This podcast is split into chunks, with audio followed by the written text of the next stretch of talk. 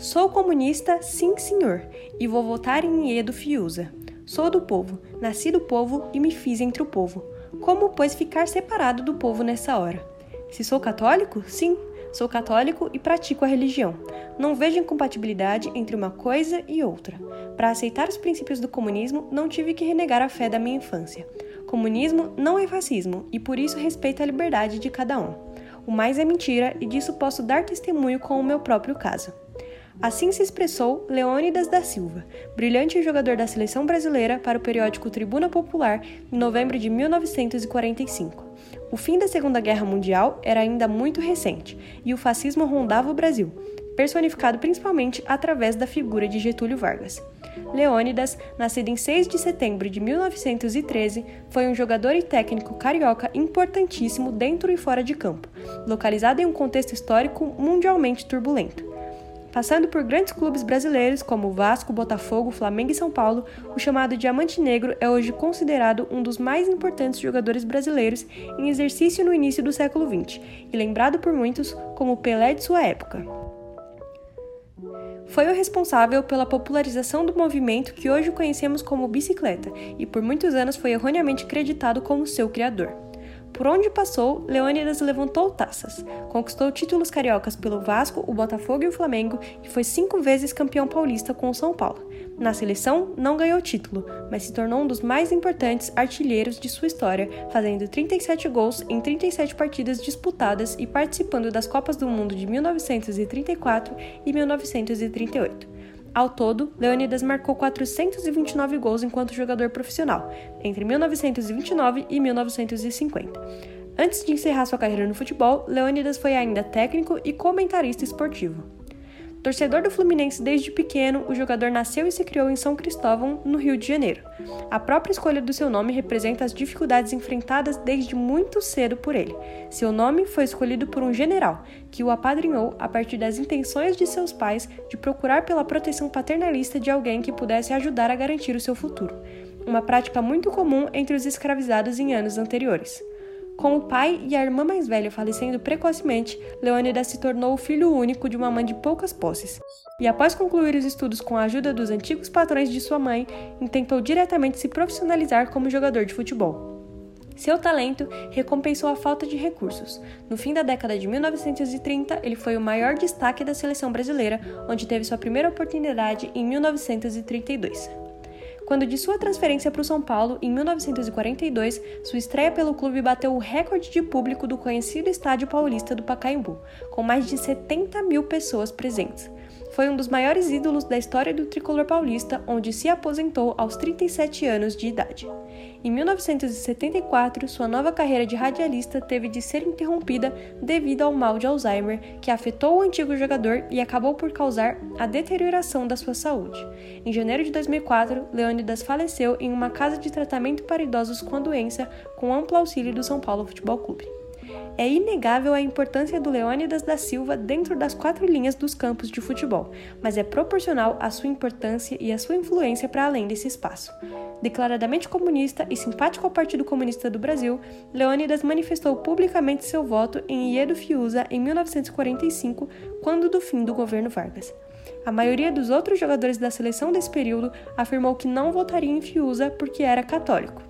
A maioria dos outros jogadores da seleção desse período afirmou que não votaria em Fiuza porque eram católicos, o que é representativo do quanto a igreja se coloca como uma defensora da moral e dos costumes diante da possibilidade de quebra revolucionária propagada pelo comunismo. Para Leônidas, entretanto, o catolicismo e o comunismo eram muito próximos em seus princípios. Era necessário lutar pelos pobres. Assim, Leônidas da Silva declara publicamente seu apoio ao PCB apenas um ano depois de o partido ser mais uma vez colocado na ilegalidade. A contrariedade desse fato não está na figura de Leônidas, mas em uma outra figura, a do próprio Getúlio Vargas. Vargas foi o primeiro presidente brasileiro a tentar utilizar do futebol como elemento de mobilização nacional, de modo a alçar um patriotismo no país a seu favor. Esse patriotismo necessitava, como habitualmente na história, de heróis nacionais, e um dos escolhidos foi justamente Leônidas, um negro comunista. Para quem flertou com o fascismo e o nazismo e com as teorias eugenistas desenvolvidas pela Alemanha, esse é um feitio bastante contraditório. Vargas não podia negar, entretanto, o natural talento do Diamante Negro e viu em sua habilidade uma oportunidade de usar do futebol como elemento de propaganda política e de controle ideológico, de modo parecido ao que ocorria na Itália fascista de Mussolini. Isso porque, como já expressamente dito aqui nesse podcast, o futebol não é mero entretenimento, mas um espaço de expressão cultural que serve a interesses políticos e econômicos maiores. Vargas não podia evitar que Leônidas da Silva ganhasse prestígio da população brasileira, na qual ele tentava incrustar um nacionalismo fervoroso, então precisou se virar com o que tinha. Falar de e reconhecer Leônidas da Silva é essencial para compreendermos esse período da história em que o futebol deixa de ser um esporte essencialmente branco e alça ao estrelato ícones negros e pobres como Leônidas e posteriormente o próprio Pelé. Leônidas foi o primeiro jogador de futebol brasileiro a ser garoto propaganda de marcas e inclusive ganhou um chocolate com o seu nome, o Diamante Negro. Ele também atravessou importantes disputas acerca do futebol no Brasil durante sua carreira, como a discussão pública entre profissionalismo ou amadorismo do esporte, chegando a ser denunciado por tentar ir a Barcelona para se profissionalizar e tendo que mudar de clube quando o Ciro Libanês encerrou suas atividades no futebol depois de descobrirem que pagava seus atletas pela sua atuação. Para Leônidas, a profissionalização era essencial ao seu sustento, e sua origem social foi usada como prova de sua culpa no apoio desse ramo da discussão. Não só sua origem social foi alvo de questionamentos públicos, como também sua conduta, simplesmente por ser um atleta negro. Em 1932, ele chegou a ser acusado de roubo, o que se provou falso. O regime Vargas tentou cooptá-lo então como a personificação do homem trabalhador e disciplinado que ele tentava promover. O mesmo regime Vargas propagador das ideias extremamente problemáticas de ordem e progresso, que incentivava o esporte como forma de disciplinamento dos corpos, principalmente dos corpos negros, de modo a evitar rebeldias. O mesmo regime Vargas que deu diversas declarações apoiadas em pseudociência eugenista, inclusive na inauguração do estádio do Pacaembu. Leônidas estava absurdamente longe do que o governo Vargas queria promover, mas era impossível esconder a popularidade de sua ascensão.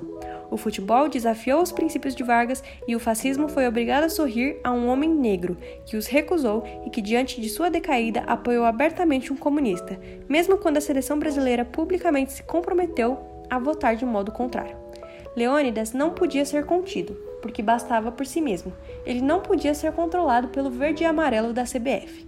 Essa apropriação do jogador pelo regime Vargas pode ser mais detalhadamente observada justamente na Copa do Mundo de 1938 na França, em que Estado, imprensa e populares se mobilizaram amplamente para fazer da seleção os verdadeiros representantes da pátria.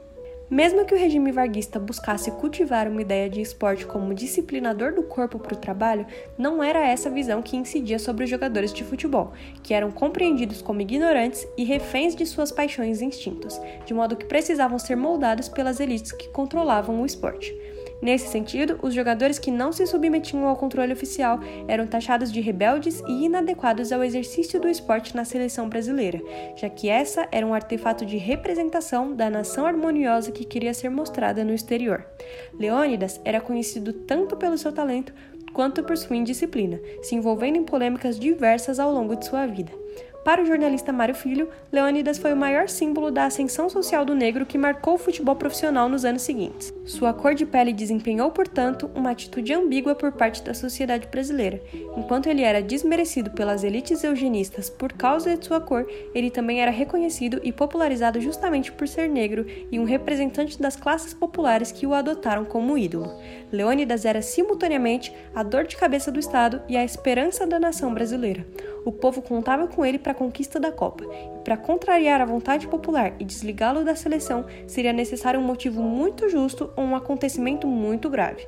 Voltando com o terceiro lugar da competição em 1938, os jogadores foram recebidos como verdadeiros campeões morais e o Brasil Negro de Leônidas foi saudado. A visibilidade de Leônidas foi importante para a luta pela regulamentação do trabalho dos atletas de futebol quando esse passou a ser um esporte profissional. A partir de 1939, Leônidas escreveu diversos artigos em um grande jornal da época, reivindicando férias aos jogadores para que se recuperassem e recuperassem sua integridade física, e desse modo utilizou o espaço que lhe foi oferecido publicamente para lutar pela organização da sua categoria. Leônidas sugeriu também a criação de sindicatos dos jogadores de futebol. Tendo experimentado em sua própria carreira a fragilidade da posição dos jogadores profissionais, Leônidas se colocava a serviço dos interesses da sua categoria. A criação desse sindicato, entretanto, não dizia respeito somente ao combate dos excessos cometidos com os jogadores, mas também a uma certa parceria e solidariedade entre empregados e empregadores mediada pelo Estado, na lógica do que promovia o governo Vargas.